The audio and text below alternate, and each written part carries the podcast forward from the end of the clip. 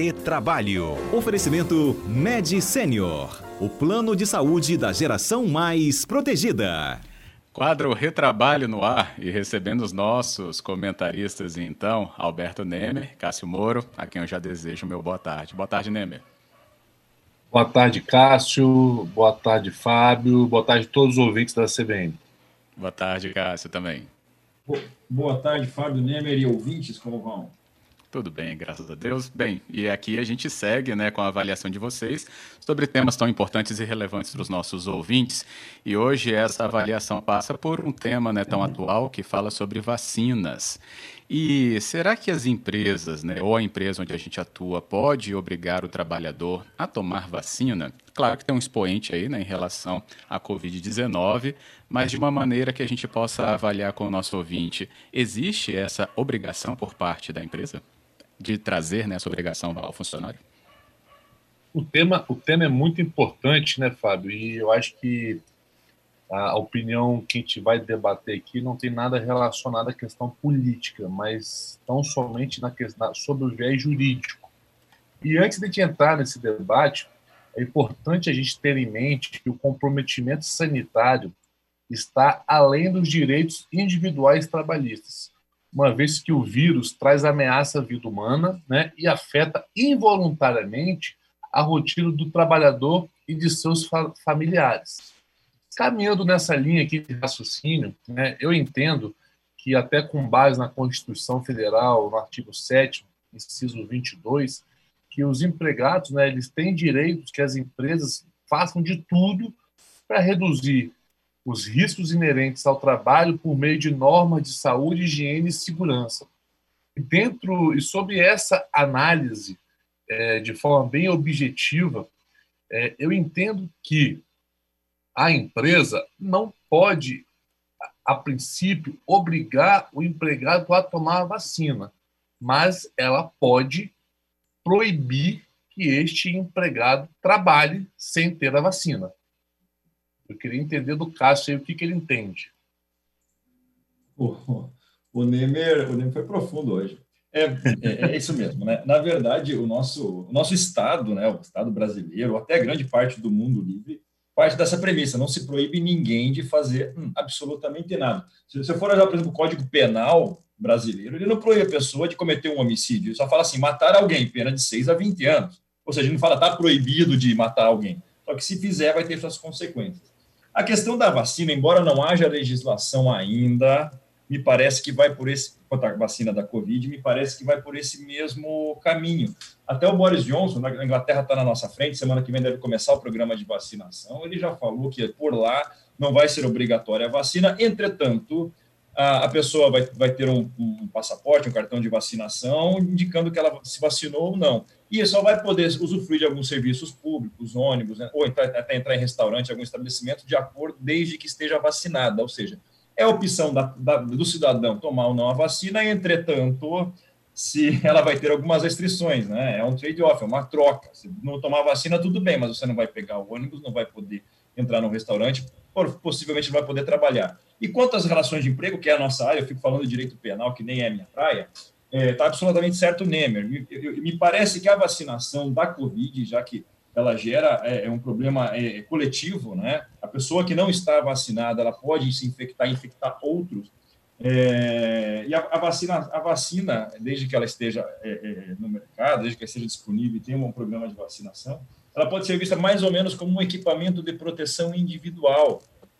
Ou seja, a pessoa não só pode ser proibida de entrar no trabalho se não comprovar que tomou a vacina, como se entrou, trabalhou é, sem a vacinação, ela pode até receber punições da empresa, advertência, suspensão, até mesmo uma dispensa, dispensa por justa causa. Ela trabalhou sem a vacina, eu não quero ninguém trabalhando sem a vacina. Houve um desrespeito à ordem do empregador. Acho que é por aí, evidentemente, que assim que começar a, distribuição de vacinas no Brasil, e esperamos que seja logo, é, Talvez surja alguma lei diferente, mas por enquanto me parece que a melhor interpretação é essa do Nemer. Eu só enrolei um pouquinho mais aqui sobre a mesma coisa.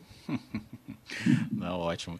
É, é, mas é, é, curioso que isso passe por uma lei, né? É, não uma diretriz né, sanitária, por exemplo, mas uma lei, então. Ô, Fábio, eu entendo, até queria ver a opinião do Cássio, mas eu entendo que não há, a princípio, obrigatoriedade de uma lei nesse sentido, né? porque eu acho que aí está dentro do poder diretivo do empregador, lastreado já pelo que visa a Constituição Federal aí no artigo 7 E vou além, e tem outro debate também, que é se existindo essa vacina, se as empresas são obrigadas a fornecer gratuitamente aos seus funcionários. Né? Então, é um outro debate também interessante, que, a princípio, sob o argumento aí que trouxe o Cássio, no fornecimento de EPIs, de fornecimento do que for necessário para promover né, a saúde do empregador, é, a princípio eu entendo que teria sim a, essa obrigatoriedade de fornecer caso tenha sido disponível essa, essa vacina. Nossa, esse debate é importante, porque a gente tem o outro lado da moeda. É aquele empregador que não está preocupado com a vacina.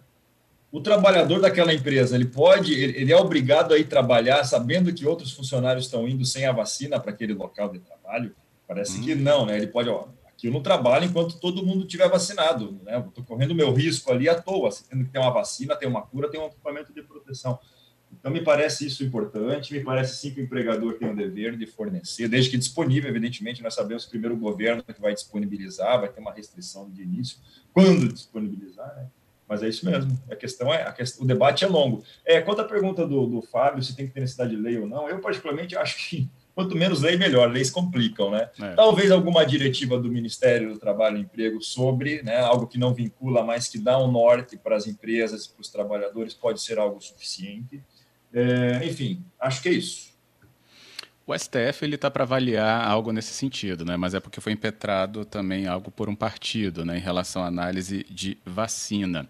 E aí a gente vai ter que acompanhar o que o STF vai dizer sobre isso, não é? É, e, e, essa, essa, é uma questão até que não envolve muito a nossa área, mas aquela inabilidade política, né? Do, do, o político quer fazer ah, lei, sim. sabe que o governo é contrário àquela lei, daí joga para o STF. Deixa para o STF Entendi. discutir a bomba que deveria ser debatida entre os poderes é, legislativo junto com o executivo. Né? Então, vamos ver o que vai acontecer dali. É, é, por isso que falam que o STF acaba legislando, às vezes, é porque é a própria inabilidade política dos, dos atores políticos mandar para o STF falar sobre isso. E além, é, trazendo um pouco do debate da lei, eu entendo que, inclusive, isso já há previsão legal. Se a gente analisar lá a Lei 13.979, que foi promulgada no início do ano, trata de diversas questões do coronavírus, lá no artigo 3 Cássio e Fábio, diz o seguinte, ó, para o enfrentamento da emergência de saúde pública de importância internacional de que trata esta lei, as autoridades poderão adotar, no âmbito de suas competências, entre outros, as seguintes medidas. A linha D, vacinação e outras medidas profiláticas. Então, a princípio, Fábio, já, essa, já há essa, essa previsão legal cabendo aí a autoridade seja ela o chefe do executivo dentro da sua competência municipal, estadual ou do presidente do Brasil, em determinar ou não a vacinação. É um debate muito importante que realmente, como disse o Cássio, aí, vai, o STF foi instado a se manifestar. E vamos ver, mas é, de forma bem sintética e objetiva, no âmbito do trabalho, eu vejo aí o, que o empregador vai poder sim proibir é, do seu empregado trabalhar caso não tenha, não tenha é, sido vacinado. E caso essa ordem seja desobedecida, pode inclusive gerar uma justa causa, como a falta de uso de EPI por causa por conta do empregado também pode ensejar essa justa causa. Então, ou seja, né, é, é não é não é obrigatória a vacina, entretanto, a pessoa que, se, que optar por não tomar a vacina vai sofrer as consequências dependendo da sua condição como trabalhador, como cidadão. Uhum. Isso depende do que vai acontecer lá para frente. Estava até lembrando aqui, enquanto vocês explicam, né, é, que também tem esse tipo de. Não, não leis específicas né, sobre essa questão de obrigatoriedade da vacina, né, e é por isso até essa discussão no STF vai surgir, ou vai né, se, é, ser complementada agora. Mas, por exemplo, né, se não tem a lei da obrigação, até a Carla me lembrou aqui também disso. É, mas as escolas, por exemplo, podem exigir que o aluno sim seja vacinado, apesar de que né, não existe uma obrigatoriedade que toda né, determinada faixa etária seja é, vacinada. Mas, por exemplo, no acesso a serviços, se isso não é feito, é, não é atendida essa exigência, também tem essa forma de penalidade. Tanto para o aluno quanto para o empregado, para o pro professor também, para o empregado da escola, exatamente. Mesmo. Concordo. Correto, eu recebi. Uhum. Bem, então também tem outro, outro ouvinte aqui, é o Davi. Ele fala que sempre trabalhou sozinho no carro. Agora, é, a firma dele quer que ele trabalhe com uma equipe com mais dois. Gostaria de saber se ele é obrigado a aceitar ou pode recusar, já que ele é do grupo de risco.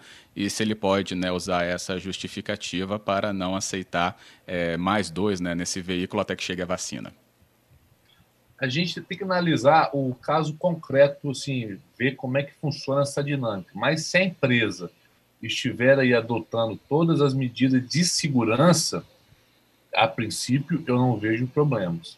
Desde fornecimento de álcool em gel, máscaras, enfim, toda, tudo que é exigido aí pelas autoridades sanitárias, a princípio eu não vejo problemas. E se ele for do grupo de risco, efetivamente, a, a lei né, 13.979 dá a ele a possibilidade de, de, de, ao menos, pelo menos, ficar um pouco, ficar em casa, né, caso a empresa não tenha como realocá-lo. Então, a empresa vai ter que analisar de forma é, específica esse caso, se realmente ele é do grupo de risco, se ele não pode ter outro contato com outras pessoas, enfim. Mas, de forma geral, é, é como eu penso. Se a empresa tiver estrutura para isso, é importante consultar o médico do trabalho da empresa, a CIPA, se tiver uma, uma CIPA constituída, para verificar efetivamente se as medidas de segurança são suficientes ou não para o caso do, do ouvinte. Tá aí, Davi, então respondido para você. Também recebi aqui a participação da nossa ouvinte, a Thelma, e ela fala que importante a orientação que vocês já trouxeram. Às vezes a gente se perde em tanta opinião e não encontra informação. É, Thelma, gostei da sua mensagem, mas é por aí mesmo. A gente tem que trazer nessa discussão aqui para um ambiente né, qualificado, como os nossos né, comentaristas nos ajudam a ter.